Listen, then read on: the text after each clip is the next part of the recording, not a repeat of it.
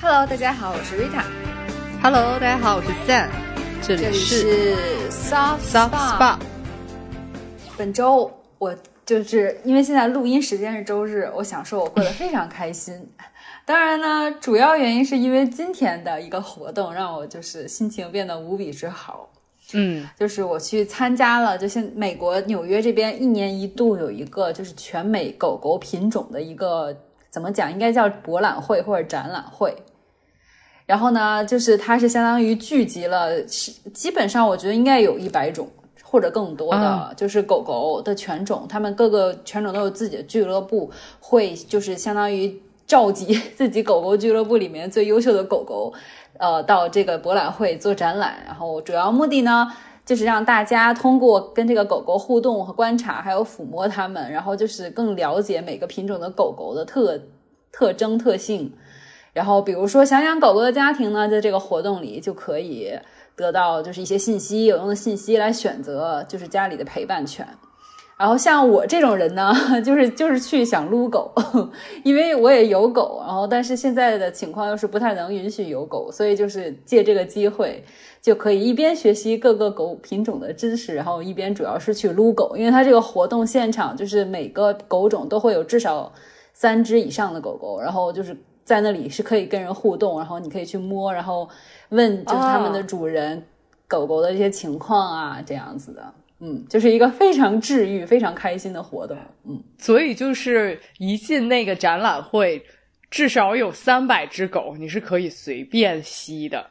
啊，是的，非常非常治愈，而且就是可能也是因为他们选的都是各个俱乐部里最优秀的狗狗，所以嗯那些狗狗的性格非常稳定，就是它不会因为长时间就处于一个非常人多的环境，因为那个场馆人就是人山人海。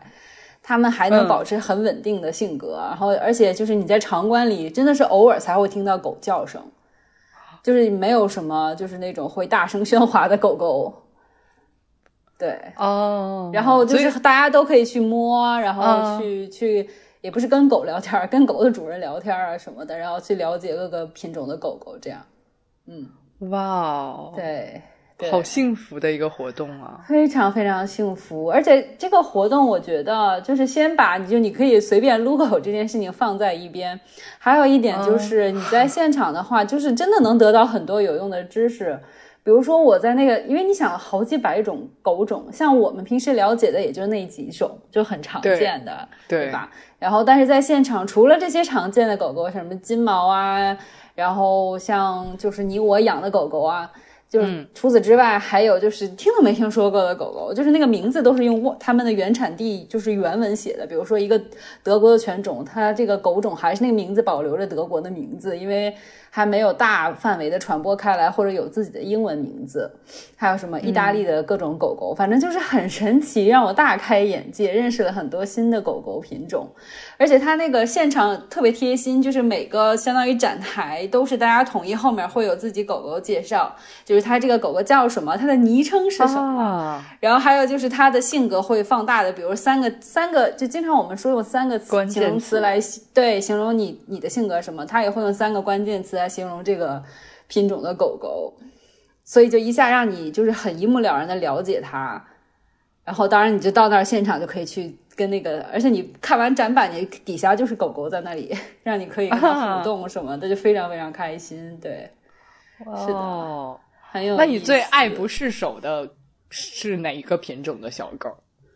我觉得很神奇的是，有一个西藏的犬种，他说是来自就是中国西藏，但是呢，我之前没有见它，因为在我心目中，中国西藏约等于藏獒。但是呢，对但是那个是不是这个狗狗的品种呢？叫西藏梗，叫 Tibetan Terriers。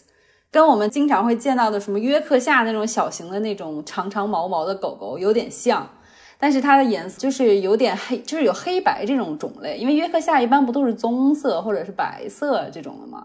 但是它是就是黑白的，然后也有灰，就是有点有灰色白色的，很特别。然后它就跟很多就狗狗一样，你就可以让它可大可小，取决于这个毛可长可短。就比如说马尔蒂斯，不是长毛时候一个样子，但剪短又是那种小小的样子嘛。所以它这个西藏梗也是这样。然后我当时觉得啊，好可爱，而且性格非常稳定，颜值很能打，而且很冷静，就趴在它那个主人的身上，然后就去摸它，它也没有任何什么不高兴啊或者躲啊，这些都没有。而且我当时在的时间已经是下午两点，这个活动四点结束，就是他们已经10点左右营业了很久所以其实它已经在那里 营业了就很多个小时了。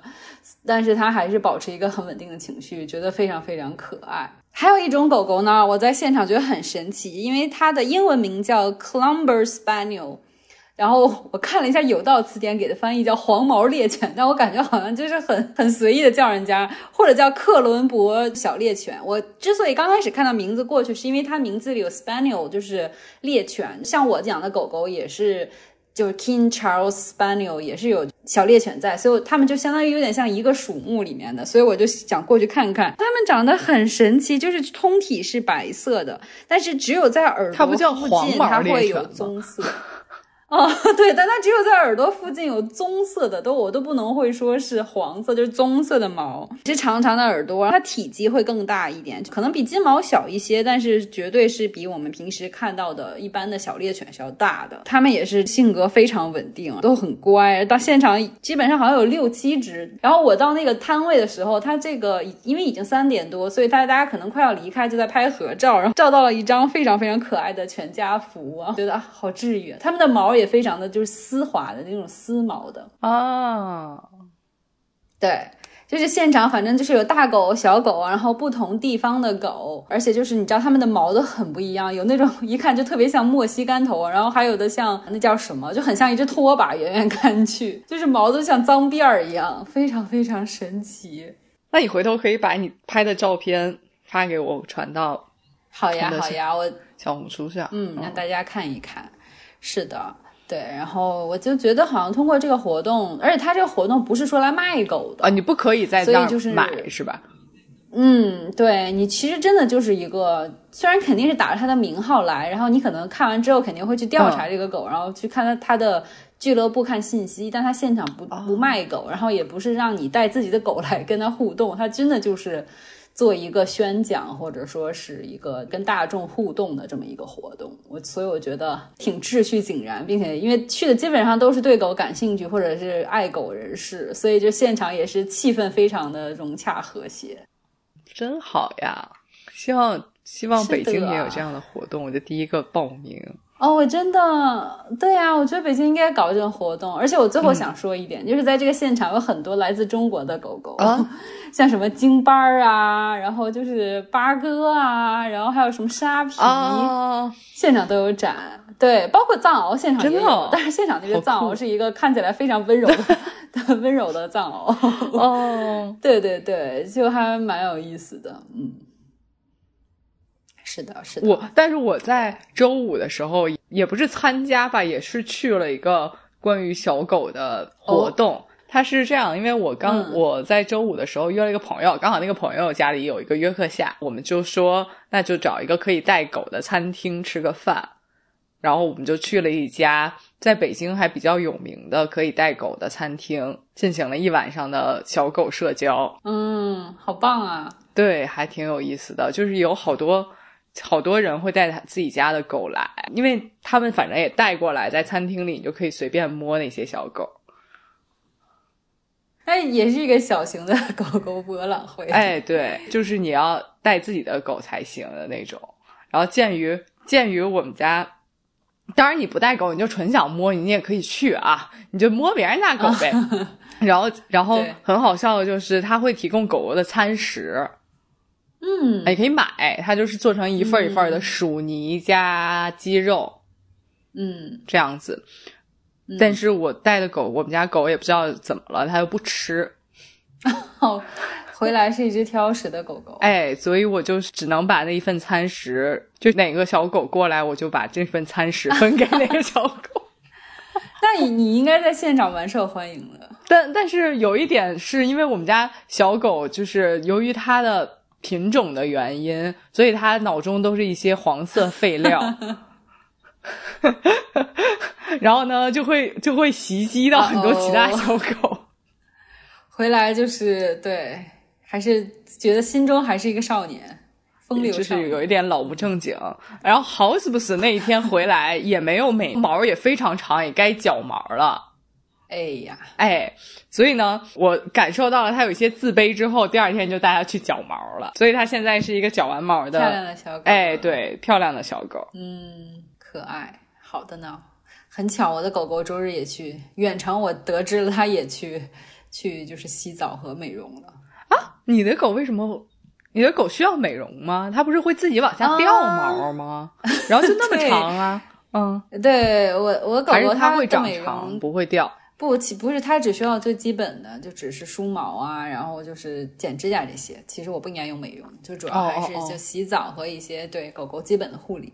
哦然后其实它的美容我都是在家就是自助式美容，就我买了一把剪刀美容，我就搜发廊剪刀，然后就买了一把。哪里不顺眼剪哪里。对，我我就是觉得哪里不顺眼就剪哪里。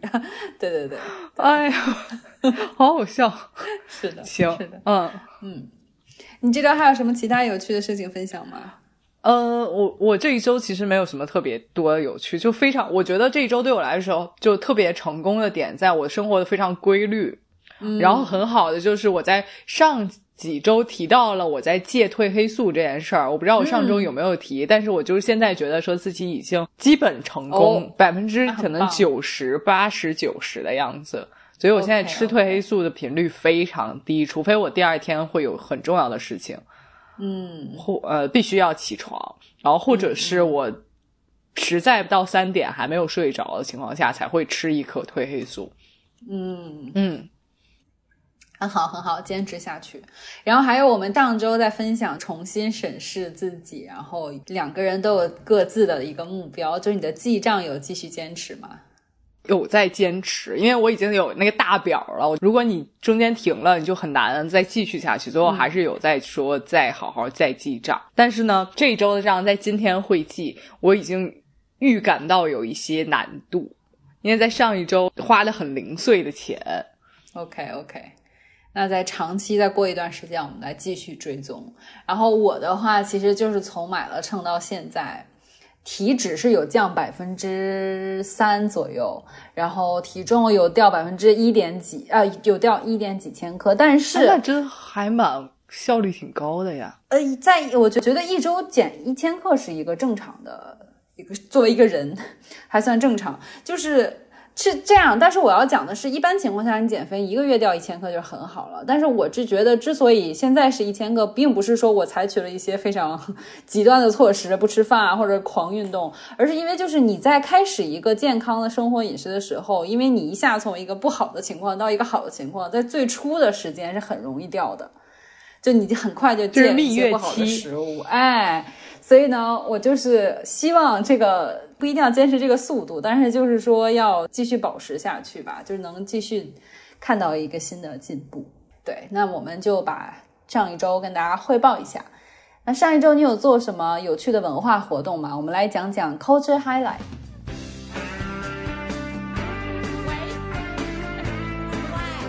上一周的文化活动是我看了，也不算是两个小说，其实是一个小说加一个故事，其实都是我非常喜欢的作者凑佳描写的。哦，你真的好爱他。是的，我在沈阳的高铁上前前后后加起来有五个小时，所以就很容易读小说和睡觉。嗯，有一个小说是我一直在看，叫《高校入室高校入室是哪四个字啊？》，就是高校考试哦，入学试哦，明白明白。啊、就这四个字。我还以为是那种高校入室抢劫杀人案这种。高校入室抢劫能抢劫啥？你在学校里能有啥可抢劫的？抢劫桌椅。你说的对，OK OK，那这是一个什么样的故事呢嗯？它是一个什么故事？其实我刚才说了，就是它就是一个高校入学考试的这么一个发生的背景嗯，那这一定是个恐怖片。啊？为什么呢？高校入职还不够恐怖，恐还不够恐怖吗？其实这个高校也不是像我们所谓的说那个什么清北啊什么的，它其实是一个初中升高中的考试。啊，小升初也很可怕耶。初呃小升初不就也还好，然后那个初中升高中就叫中考，嗯，但是他们那个不叫中考，他们那个就是一个提前考，嗯。而且还不是我们所谓的全国闻名的，它相当于是一个地区闻名的，嗯，就是县一中这种感觉的一个 学校。但是呢，不知道为什么这个县一中，第一是在这个县非常有名儿，第二呢，这个县的人会觉得说考上县一中是这个人人生的最闪光的时刻。即使他后面上了一个很好的，比如早稻田之类的，除非你上了东大，但如果你除了东大其他学校，即使你考得很好，你的人生闪光点也也不是这个，是你在上了县一中，这个就是非常扭曲的一个思想，所以大家会觉得说这个入学考会非常非常的重要。哦，那说明这个学校很、哎 OK，然后呢，就是在这个入学考的时候，就师生们也都如临大敌。嗯因为这个学生就很紧张嘛，因为人生的制高点就在这儿了。老师们很紧张，是因为大家都非常重视，所以你不能出一点差错。你出一点差错的话，就会得到非常大的影响啊，他自己。嗯，可以想象。但是在考试的时候，有一个女生，这个女生是县议员的女儿，她的手机响了，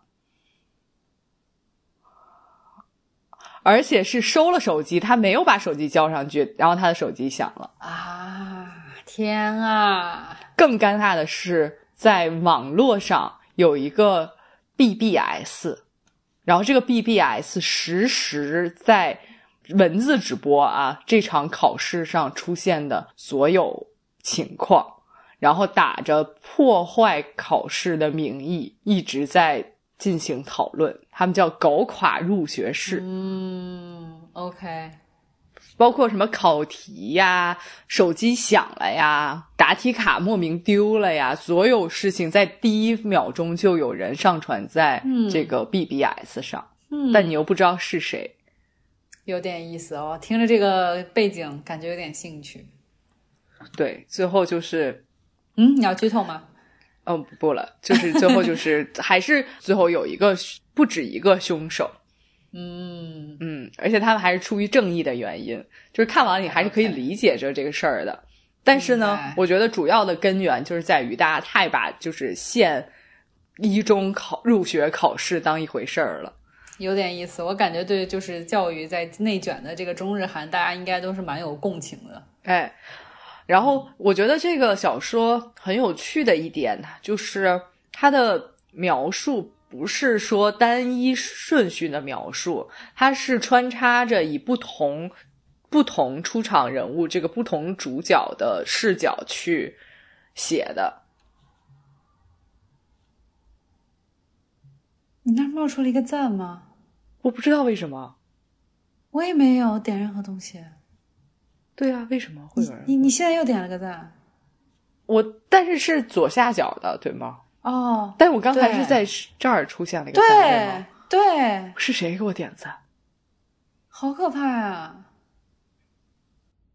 朋友们，刚才发生了一个灵异事件，就是我们在视频连线录音的过程中，我们用的这个视讯软件，不知为何在屏幕正中央冒出了一个点赞，就 就这个如果大家用了飞书的，请给我一个就是解答，到底是怎么样的？为什么我在刚才说着说着，我的脑瓜旁边突然出现了一个泡泡，然后那个泡泡是一个赞对啊，又有了，OK，所以可能就是因为你说赞，然后它就会冒出来。赞。哦，神奇科技的力量。嗯，好好好，为了不被打断，请之后尽尽量不要再说了。那你也不能叫我的名字，哦，OK OK，你叫我名字试一下好好赞，你怎么没有？你叫的太你可能是叫的比较比较标准。好。OK OK，好神奇这个小插曲。那来来来，我们回到你的这个故事里啊，然后对不起啊，大家，我就是继续说。然后这个这个，它其实描述的是以不同人物的视角去做的。就比如说，嗯呃，A，我们用 A B C D，比如他说 A 君，然后他就是以 A 君的视角写的，然后下面再是 B 君，再以 B 君的视角写。啊嗯，但是是，啊我觉得日本的小说里还蛮容易这样，蛮有这种经常做这种角色切换的。哎，对，但是你整个整个故事的剧情实际上是继续往前推进着走的明白，明白。啊、但是它不会是说以不同视角在、大家在看一件事，但是在它以不同视角在推进这个故事的节奏。了解，嗯，嗯，有意思。是这个其实还是挺有意思的一个。然后这个小说也被演成一个日剧，然后这个日剧我还没有看，这个日剧是长泽雅美领衔主演的。他叫什么呢？就一样的名字，一样的名字，就叫他叫、啊它应该叫高中考试，嗯，其实是一样的。好的，那除了这个小说，第二个故事是什么呢？除了这个小说，第二个故事实际上呃也出自于一个，它是一个短篇小说集，但是我就是想给大家讲一下这个短篇小说集的第一个故事，让我记忆犹新。嗯，这个短篇小说集叫叫《叛逆女儿，完美母亲》。啊，感觉充满了矛盾点。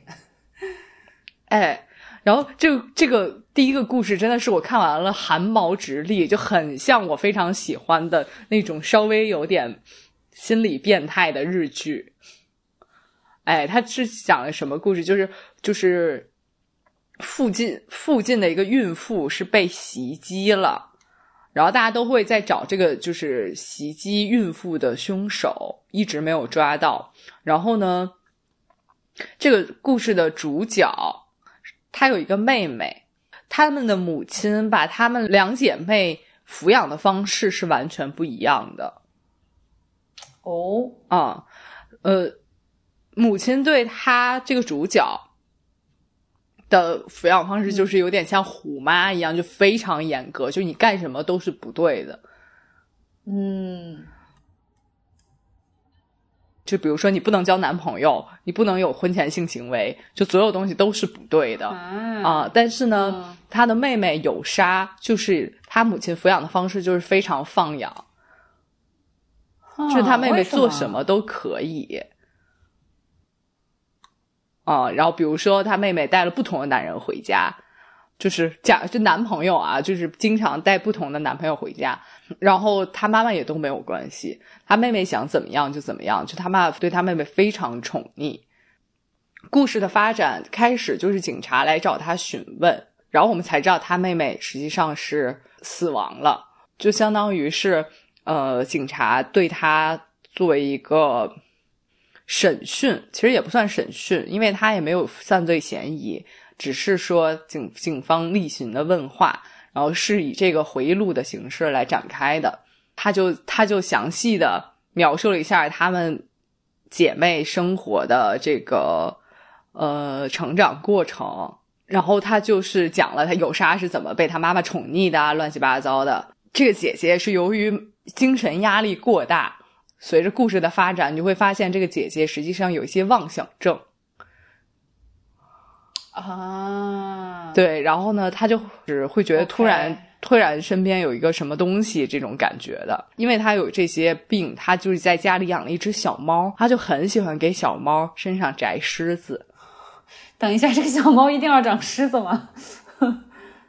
就因为因为日本不都会有那种院儿嘛，嗯，每个家，然后那个小猫出去就会有狮，就有狮子，它就很喜欢给小猫摘狮子，然后把狮子摁死。OK，好奇怪。但是这和有沙的死有什么关系呢？然后就是因为，嗯，他其实由于长期压抑，他有有点对他妹妹有一些怨恨，啊，可以理解。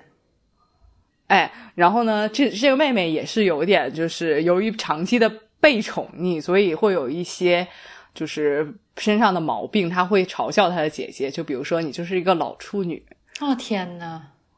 嗯，然后有一天他们一起去买酸奶的过程，因为现因为她妹妹是孕妇，然后坊间又有一个专门杀孕妇的这个变态连环杀手，好吓人。所以他只能和他妹妹一起去买酸奶。嗯，然后经过一个工地的时候，他们发现这个姐姐养的小猫，嗯呃，偷溜偷溜出来，其实是因为他妹妹没关好门，所以导致那个猫能偷跑出来。嗯，然后猫就容易发情吧，嗯所以他们在他就发现那个猫在工地被另外一只猫，两个人在做一些就是繁育后代的事情。啊，然后这个妹妹这个时候就嘲笑她姐姐，就说：“你看猫都比你，啊，有经验，哎，对比你有经验。”然后这个姐姐当时的妄想症就发病了，她就会觉得有一个巨大的狮子在她周围，哦于是她就抄起了棍子，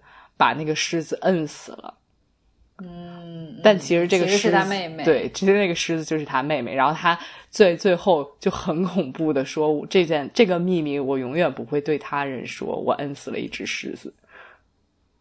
哦，”哦，天哪，汗毛让人真的汗毛倒立了。嗯，但是就是很，就是虽然有一些变态，但呢，但是他是事出有因，你又会觉得他其实是事出有因，是因为他有一个这样双标的妈妈，才导致了她们姐妹这种情感上的、呃对立，嗯，明白。嗯，就有一些人类的情感。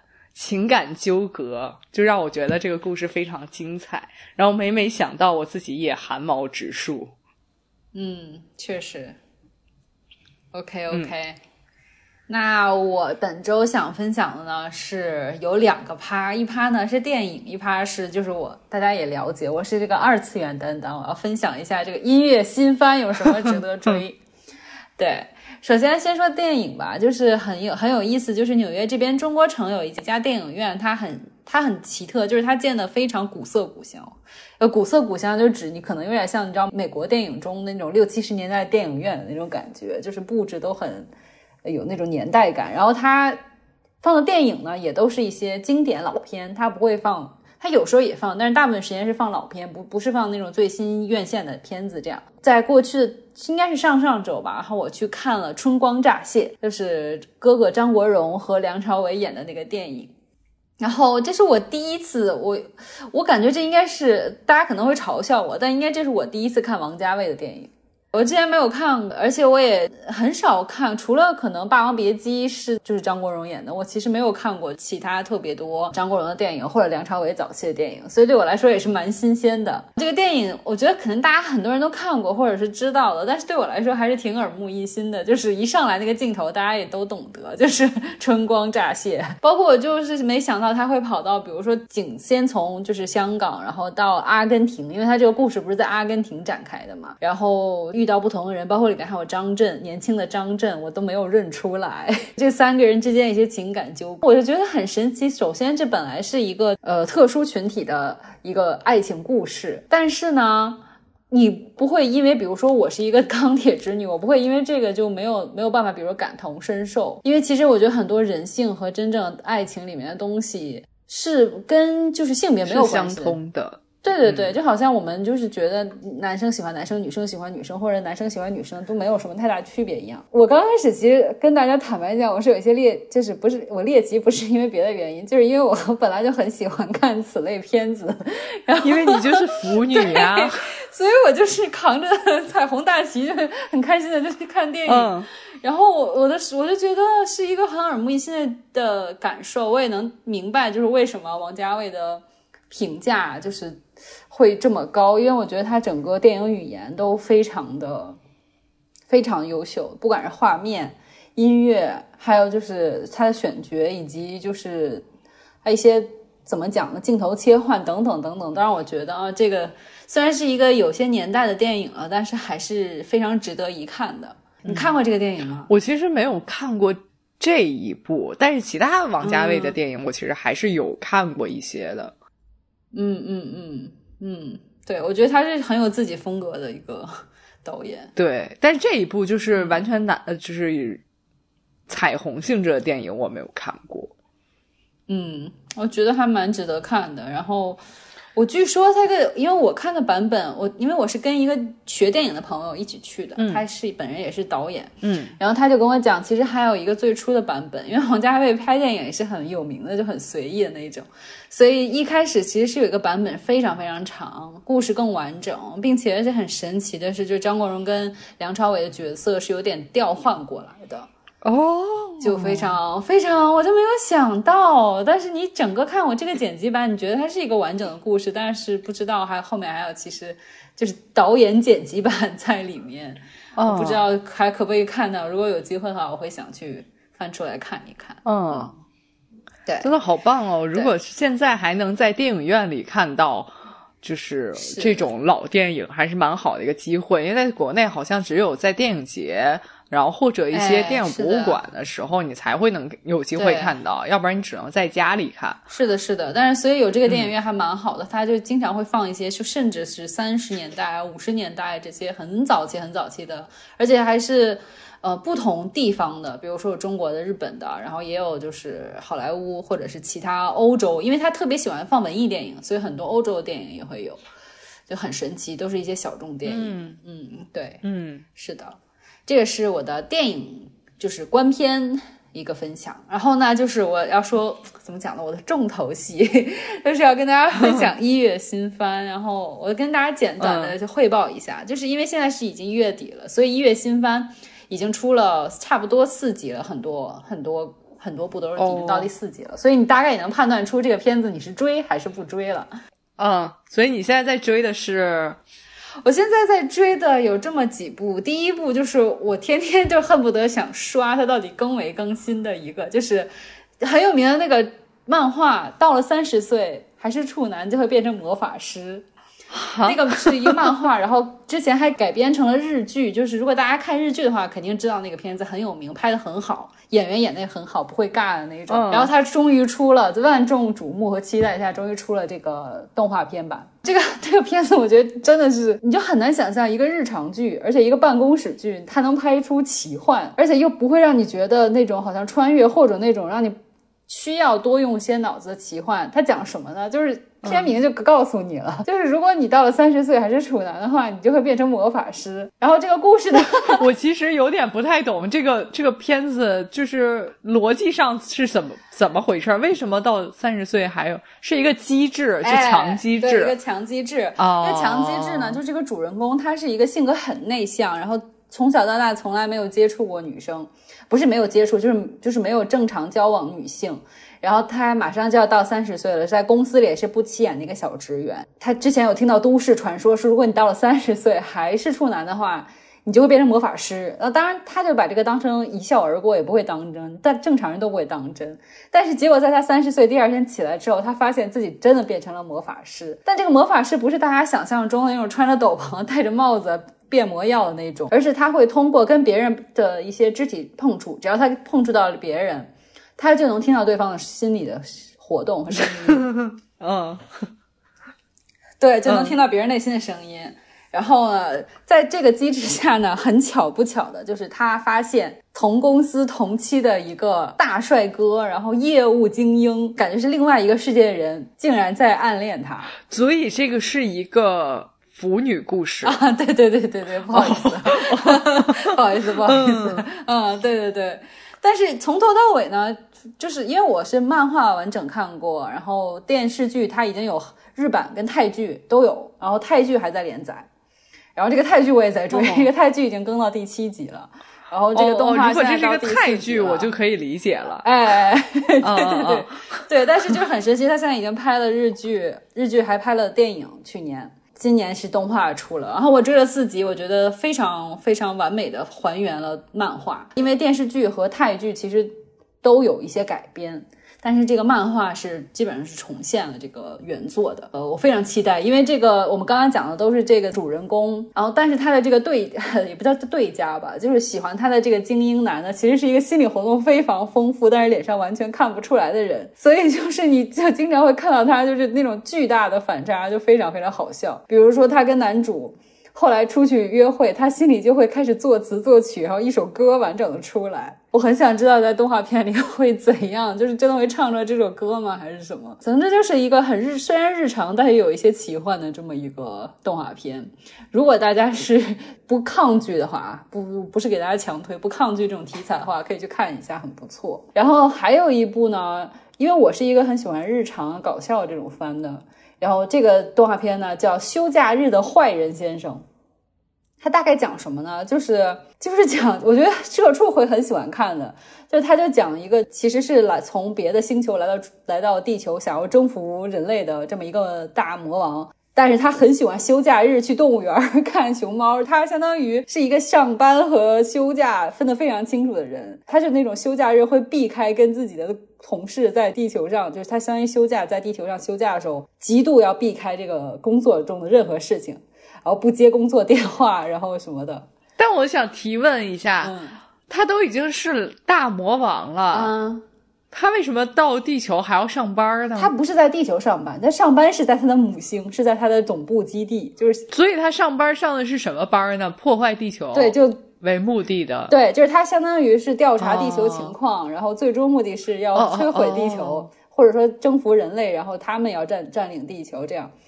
但是他就是在各种在地球生活的过程中爱上了地球的生活，所以他这个动画片不是演什么魔王大战地球啊这种题材，并不是，而是刻画他在休假的一些在地球的日子上体验各种生活，比如说在便利店买肉包的体验啊，或者说去动物园啊。就是爱上了熊猫和各种熊猫周边啊，就是一个很温馨治愈，同时就是特别适合社畜看的这么一个日常的片子。而且我觉得它对就比如说，如果你平时不怎么看动画片的人来说，门槛没有那么高，因为如果是那种宏大设计、宏大背景的话，一下对于刚接触二次元的人门槛有些高。但这个真的门槛非常低，因为就是一些日常的，但是有一些就是非常不日常的设定，所以就还蛮有趣的。嗯，所以他他看大熊猫，嗯。他就爱上了大熊对猫，。他就爱上大熊猫，并且在他的这个计划里还写着说，等我们占领了地球，要大量繁育大熊猫。这样，对 对对，对，就感觉是地球上的各种生活，然后相当于治愈了这个大魔王。我觉得可能后面会对他的这个就是征服地球计划，也许还有什么改变就不一定了。当然，这个故事里还有，比如说，就是保护地球这一方这个勇者们平时的日常生活，就他们也是有休假时候的生活。然后再讲他们休假中，比如说不巧遇到了魔王，想要发起挑战，魔王说：“我现在是在休假，你不不要提工作的事情。”总之就是非常 反内卷。啊，对反非常反内卷的一个嗯动画片，搞笑为主的，可以看一看。嗯，这个挺好。然后，对对对，非常有意思。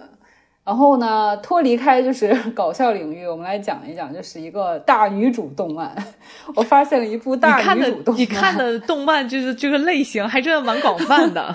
我我的我的涉猎非常广泛的，我就看了哎一部大女主动漫，这个设定也蛮神奇的，就是说一个女一个女生，她本来是一个你知道金屋藏娇的小姐，就家里的千金。伯爵的千金，然后要嫁给这个国家的王子，结果她在要宣布婚约的这一天被这个王子解除了婚约，然后呢，她就不得不被赶出家门后，踏上寻找自己的一个旅途。结果他就是一一个劲儿的转生，很惨。就是他第一次踏出这个旅程的时候，他是作为一个商人，然后活了五年，结果就是在一场战争中死了，世界大战死了。在死了之后，他一睁眼，哎，又回到被。现场解除婚约的那个社死场面，但这次他已经熟悉了，然后他就开始了第二段人生。结果好死不死不死呢，这第二段快乐的，就是作为一个药草师研究就草药的这个生活，又过了五年，然后他又在世界大战中死了。于是乎，他就这么转，一共转了六次，在六次中体验了不同人人生，获得了大量的知识。他第七次转生了。这个动画片其实是从他第七次转生开始。他就相当于决定第七次这个立的 flag 呢，就是我一定要活过五年，就因为他每次都是到第五年一场世界大战死了，所以他就非常希望能就活活得长命百岁，并且不要生活那么辛苦。于是他在这第七次又在现场社死被解除婚约的时候，他这次选择不走，他之前都是被拒绝之后从正门离开，他这次选择跳窗户，结果在去窗户的路上，他遇到了就是每次都卷起世界大战的这个人，就是这个男主。然后这个男主就是一下被这个女的吸引了，为什么呢？就是一个一个千金小姐竟然从阳台上直接跳了下去，就是那种霸总，哎呀，这个女人你你呵，你成功的吸引了我的注意力，然后这个霸总就就现场跟她求婚，什么？好离然后这个谱啊！非常离谱，情非常节离谱，然后 非常离谱。然后这个女的就觉得太棒了，那 OK，我就跟他走，我就这我就当他的婚约者跟他走。但是因为女主是知道这个男主是掀起每次世界大战的人，她就决定在他身边，以身试法，这样他就可以，哎，就可以改变，看看这个男的有没有得救，然后能不能改变世界的进程，这样他才能活得过五年，对吧？就是这么一个故事，但是因为他转生了很多很多次，他就变成了一个你知道，不在那个时代，就或者他这历史背景里，他应该是一个千金，就应该什么都不会的那种。但是因为他经过不同人生，所以他具备各种各样的知识，就开启了一个大女主的剧情。我觉得她大女主的点就在于她的行为非常离谱，以至于我们觉得她主宰了自己的人生。是的，他的 bug 点在于他因为在转生了已经六次了，所以他体验过不同的人生，有了不同的知识，所以他就是一个开了各个技能都点满了这么一个人，所以你就会看着很爽。就是这么一个大女主爽剧，然后爱情现在为止在里面占很小的成分，但是爱情也很离谱。因为就是因为很离谱，还有一个点就是他在第六次转身，就上一次转生之就没遇到霸总之前呢，霸总在第六次是直接把他一刀捅死的那个人。对，对，所以呢，就是这个故事就非常非常的离谱，然后但是又同时有一种魔性的魅力，所以我一直现在就是在追着这个这个神奇的动画片，对。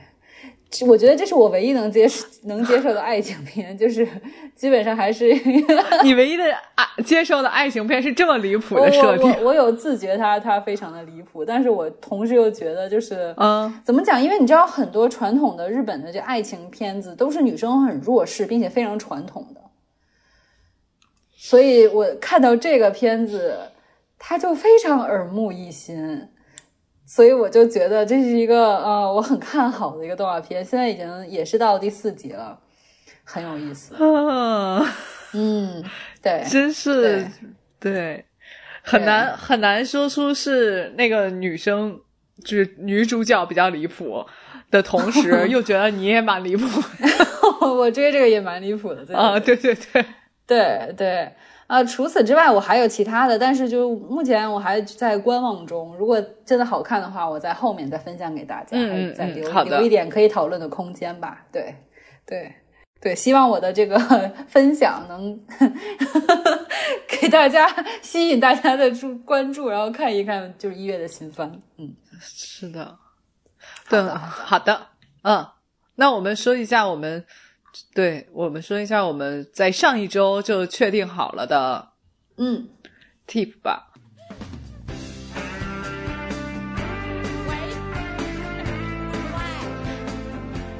其实我们确定这个 tip 呢，感觉好像是蛮随机的。就这件事儿，我们从来没有想到各自的这个使用手机的方法有什么错误。嗯，哎，我甚至会觉得说，大家可能都跟我一样。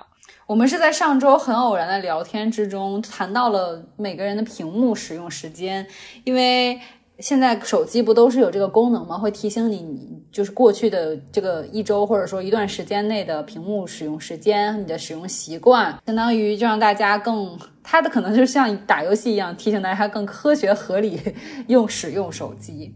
然后我就谈到了说，我大概每天的使用手机时间在三四个小时之间。然后我觉得很正常，用手机三四个小时，我还觉得、啊、怎么用这么长时间的手机？结果健跟我讲，他每天用七个小时左右的时间，我整个人就震惊了。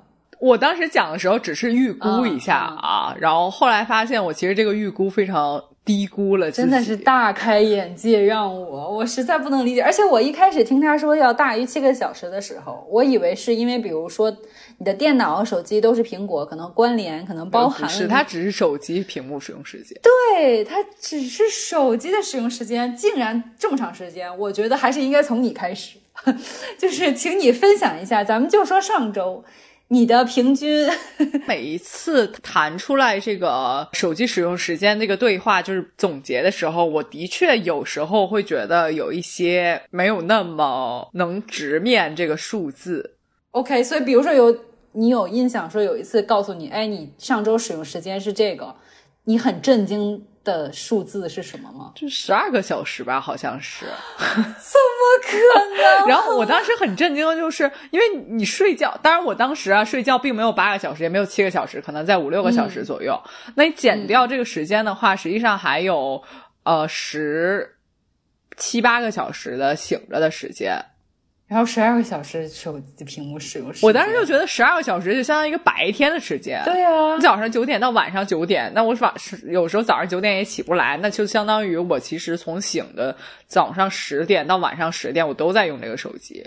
这怎么可能呢？我当时就想，我怎么可能办得到？我就是有点怀疑他给我这个数据。嗯但我后来试着去理解的时候，我也可以理解它，是在于我不可能晚上十点就马上放下手机不动了。嗯嗯，我可能睡觉之前、到睡觉两点钟之前也一直玩手机，所以你这样换算下来其实是对是正。常不正常不正常。对，后来我只是理解了，试图理解。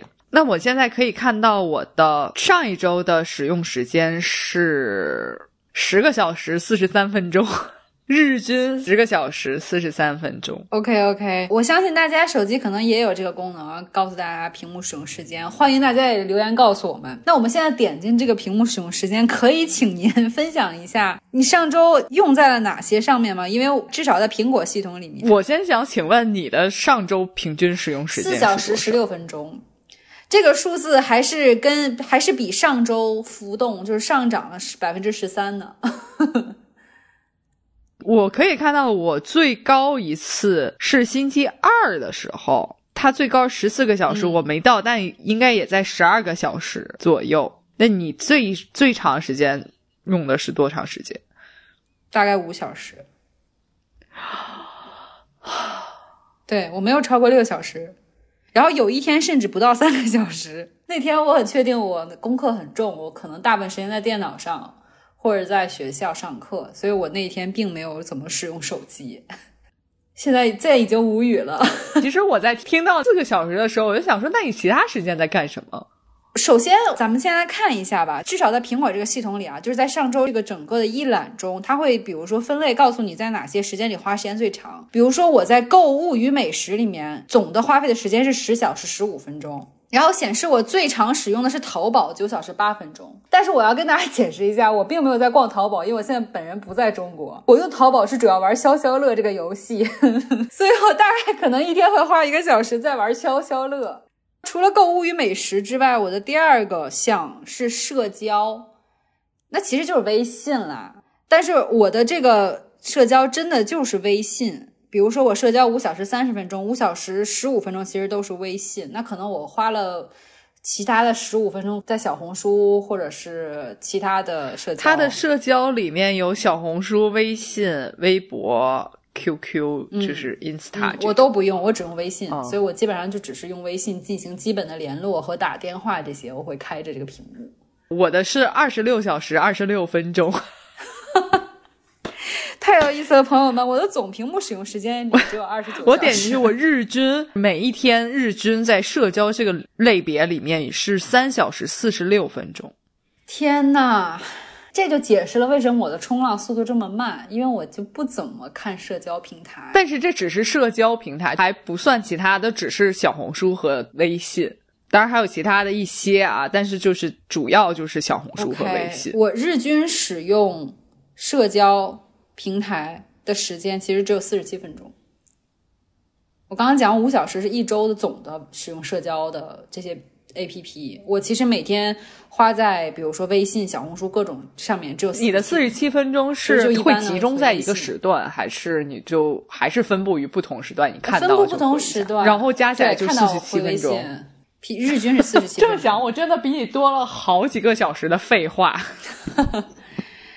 然后我的第三项总的占块比较多的是健康与健身，是四小时三十三分钟。那是因为我会用 Keep 啊，还有其他一个健身软件，其中一个健身软件它全程健身的时候屏幕都是在亮的，都是在使用状态，所以就是会占很多时间。所以我一周基本上时间就是玩消消乐，然后回微信以及健身。我用这个手机就是这个功能。你没有第二个手机对吗？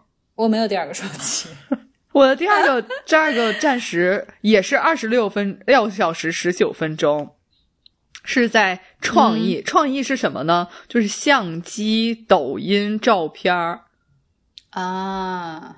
OK，嗯，但我抖音竟然刷了二十五小时，再上一周。天呐，不敢想象哎。不看这个数据，我真的很难想象我在抖音上刷那么多。嗯，而且你如果现在让我记起来，我上一周刷了哪一个抖音让我印象深刻，我根本说不出来一个。这就真的说明了这个这个真的是有点问题。就我我其实根本就是看了，但也它也没有入我的脑。嗯啊，我就是在不动脑的盲目刷抖音。对啊，就很吓人。这真的很吓人，就是很吓人。怎么除了吓人之外，我就觉得浪费了很多时间。是这样的。那比如说，我们先暂时回忆一下你的第一项，就是你在社交上不是用时间很长吗？嗯。那你在看它里面，你你为什么会在社交上花这么多时间呢？都是在做什么呢？我主要是在小红书和微信上。OK，嗯，小红书的话是十一个小时，微信是十个小时。嗯，明白。嗯，但小红书是因为。我不能太榨住我的小红书使用时间，是因为我有时候会需要小红书来查东西，然后同时我也会用小红书，比如上传一些我们自己的小红书的内容，包括有时候会在小红书上寻找一些灵感，看我们有没有可以再聊的东西。其他时候是在其实就是刷小红书，但是我觉得相对于抖音来说，小红书对我来说就可能更像一个灵感。寻找的一个，其实而且有点像你的工作的一部分。哎，对，它其实比较像我，其实是平时在对自己训练的一个内容的渠道。我刷小红书的时候，有时候还是带脑子的，但是刷抖音的时候，我就清楚的知道我其实是不带脑子的。就你那个时候你在刷，你的手指在动，但是脑子并不会参与进去，你可能最多得到的是一些情绪上的刺激。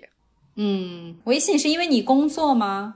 我其实现在坦白来说，因为我是一个富贵闲人，在工作上用的肯定是没有之前在有工作的时候多。因为我们在有工作的时候，实际上微信是一个工作软件，对，对啊。但现在就是没有这么多的时候，我其实也不知道自己在用微信来做些什么，只能在于说我可能废话比较多一点，那就是聊天多一点。那剩下的时间，我也我也想不太出来。你你是难道用它看短视频吗？你是在上面也看视频？我不用他看短视频啊，因为我的抖音已经二十五个小时了。订阅号呢？订阅号有时候会看。OK OK，嗯嗯嗯，好的，好神奇啊！真的，我还会看订阅号，但是我日均使用时间也只是在四十七分钟。你订阅号加上社交才只有四十七分钟，对，日均四十七分钟。对，哇哦！我觉得有一部分原因是因为第一，我不在一个中国需要用微信的工作环境。第二，在美国这边确实有时候社交我会用信息，但是就是发短信这个功能，我看了一下，我基本上也只用了五分钟左右一周。所以你不太会跟很多人做一些就是聊天这样的事情，我觉得我的我要跟大家说的是，我的社交，我本人是非常偏向面对面交流的。我很不喜欢发短信聊天。我基本上，我去，我每天可能花的社交时间并不是只有四十分钟。我可能会跟一个同学一起吃饭，然后吃完饭就聊天，然后再跟另一个朋友约咖啡聊天。就是我比较希望所有的社交发生在线下面对面这样子，所以我不太喜欢聊天。那你觉得线下社交比线上社交带给你更多的好处是什么？我觉得第一就是你可以及时。比较准确的能看出对方的情绪的变化，还有就是即刻的反应。虽然微信也是，比如说即刻你发给我一信息，然后我会哈哈哈哈或者会有回应，但是肯定没有，比如说，但你不知道打的哈哈哈是哪种哈哈哈，还是 哈哈哈。对，然后而且我觉得就是微信相当于也是碎片化联络，所以有的时候可能我刚聊一半干别的去了，或者对方干别的去了，然后这个对话就总不是一个完整的，比如说就一个话题讨论，自然发展到另一个话题讨论。所以可能我其实四十多分钟，也就是跟关系最好的几个朋友才会发信息，因为我不会在微信上跟不太熟的或者一般的同事经常聊天这样。尤其因为我不了解他们，我才会更想跟他们就是线下看反应的这种聊天。很好的朋友，我不会担心这个，因为我很了解他。比如说见他说什么或者干什么，我大概能想象。然后我觉得就是很，我不会花很多心思说还怎么回这种。但是可能其他的不那么熟的人的话，我是一个很希望能看对方反应，然后交流的这么一个状态。哎，但我还有一个问题想问，所以你四十三分钟也不包括看朋友圈？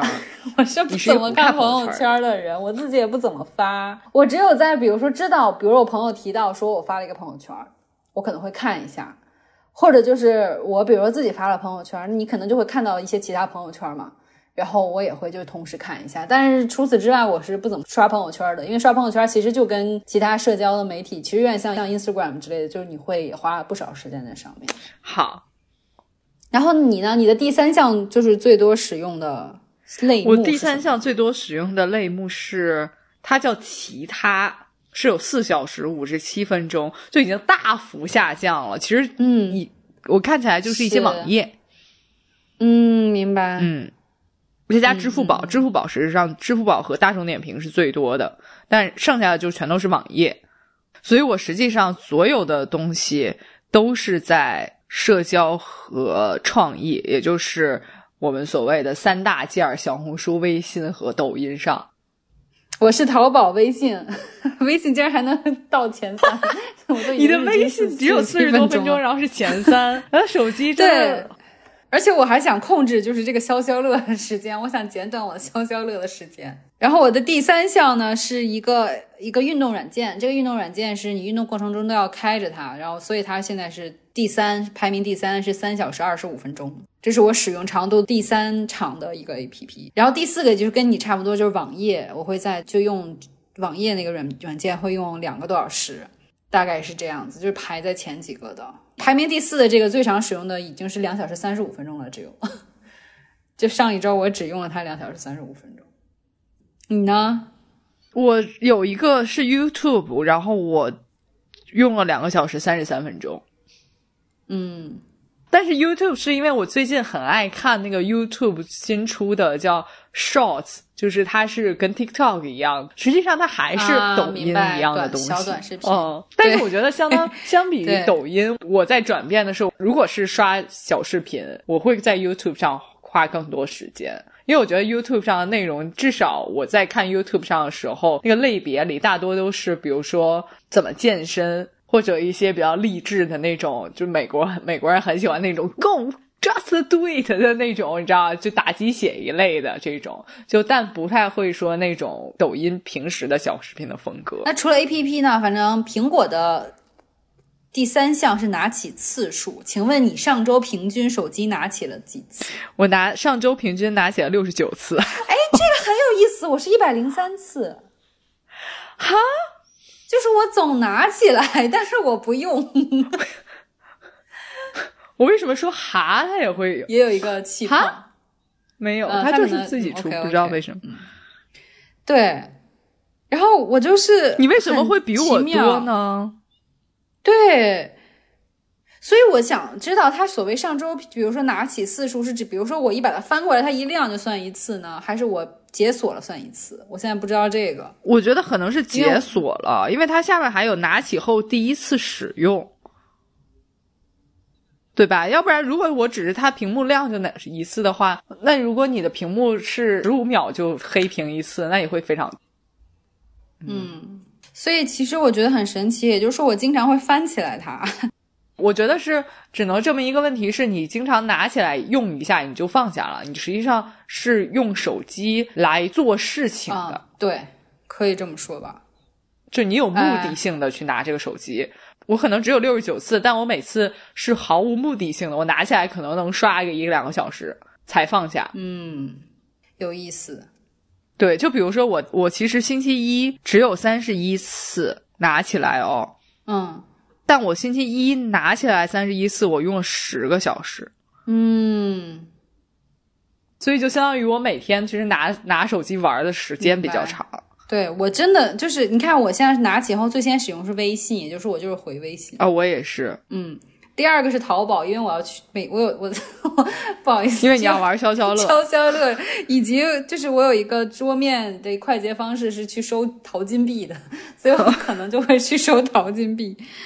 然后我第三项是 Keep，因为我我就会经常用 Keep，因为我会用 Keep 去，比如说步数啊，然后还有以及是我想看看今天的我的运动计划是什么，设定运动计划，然后以及健身，所以就是我 Keep 打开次数也比较多。嗯，我的话其实是是三大件之后是极客，然后是淘宝。其实这么看，我其实拿起来之后就是只是 for 娱乐，并不是我拿起来用一下就放回去了。我其实是拿起来一直在玩。而且非常恐怖的是，我并不是一个只在家里用手机的人。我在家里大部分时间其实是在用电脑，有一些微信我甚至是用电，我就是用电脑回的，因为我有一个 fat finger，我就很难打字，会打的很费劲，有时候很困难。我就觉得好像用电脑会更快一点，所以我并不是所有都用手机回的微信。所以你在电脑屏幕上也有很长的屏幕使用时间。我不知道怎么看，但应该是有的。OK OK，我们今天就看手机吧，因为我觉得手机是大家最常用的一个反映生活习惯的东西。而且好恐怖呀！嗯，怪不得我每天要充两次电。对，我们是从充电开始讨论起的这个话题。对对对，之前跟瑞塔讨论说，我平时要充两次电至少。然后我当时就说，嗯，为什么我一天用完手机？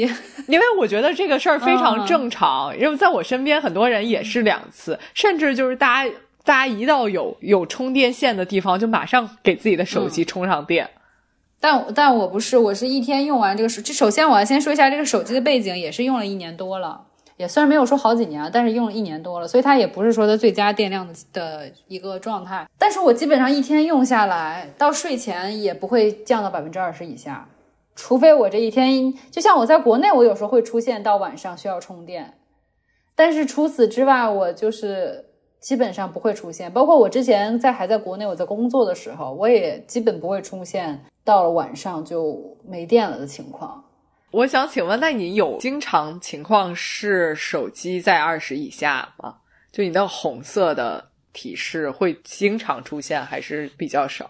很少出现，我很少出现电量不足，可能是比如说我晚上没有好好去睡觉，然后就是我也没有充过电，可能到了晚上十二点，我还在玩手机的话，它可能会掉到百分之二十，但这种情况也不是那么常见的。其实我百分之二十以下红色是常态。啊，我对一个就是焦虑的人来说，我我的手机应该是非常折磨他的，就是因为他经常是百分之二十以下。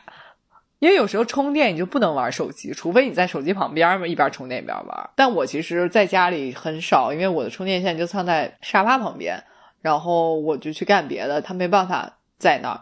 于是呢，我就经常是那种充着充着我就得拿起来玩两下，所以我的手机很难是充满电的。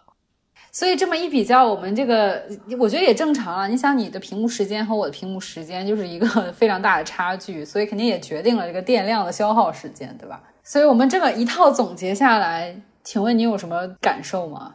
我觉得我的感受，第一是我没想到我的手机在我手里这么活跃，因为我其实就有一个误区，觉得自己并不是那么爱玩手机。哦，金宇，你这个误区好大。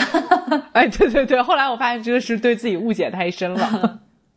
所以我就希望自己还是能稍微控制控制，在日均的时候，我看完了我现在的数据之后，我的希望是它每周能保持一个个位数的使用时间，至少。另外，更长远的一点的计划就是希望手机的使用时间能不超过睡眠时间。我觉得这个目标蛮好的，而且我觉得其实也很好达成啊，因为你多睡一点，比如说你七个小时、八个小时，你其实离你的十个小时和你的七个多小时的平均时间也没有那么远。对对对，对，但对我来说，我觉得还是一个道阻且长的过程，因为毕竟现在使用时间是十个小时，睡眠时间可能只有六七个小时。就对啊，你应该更好，对，多睡觉，少玩手机。哎，对，然后呢，我我希望自己的最常使用类别里面，在社交上，也就是微信和小红书上稍微少一点点。虽然微信和小红书分别是十个小时和十一个小时，但是实际上我在电脑上使用的时候，加起来时间就已经超过十二个小时，因为我不只是用手机看。然后我有一个大的希望，就是我希望在抖音上，它从二十五个小时能够稍微。减半，你能看到你大概每天使用那个抖音的时间吗？我可以，我每呃我我每均每天使用时间大概是三小时，四十一分钟。嗯，那比如说你其实可以用手机那个 A P P 限制限制 A P P 使用时间。比如说设个先设个三小时，先从小目标开始，三个小时哦，还可以这样做，对对，就是不是有那个功能吗？如果大家，我我我知道，我有我是也是听我一个使用的朋友，因为他在想试图控制自己抖音的使用时间，然后他就是说，其实就是手机上不知道，我觉得其他手机应该也有这个功能，就苹果有一个可以设定，就是比如说单个针对单个 A P P。你的使用时间上限，就是到了这时间，它就会显示啊，你今天的屏幕使用这个 A P P 使用时间已经到了，然后你就不要再不能再玩了 A P P 了。我因为没有用过这个功能，我不我现在就正在设置抖音，嗯，我设置一个 三小三小时三十分钟吧，嗯，给自己稍微有三十分钟的富裕，嗯。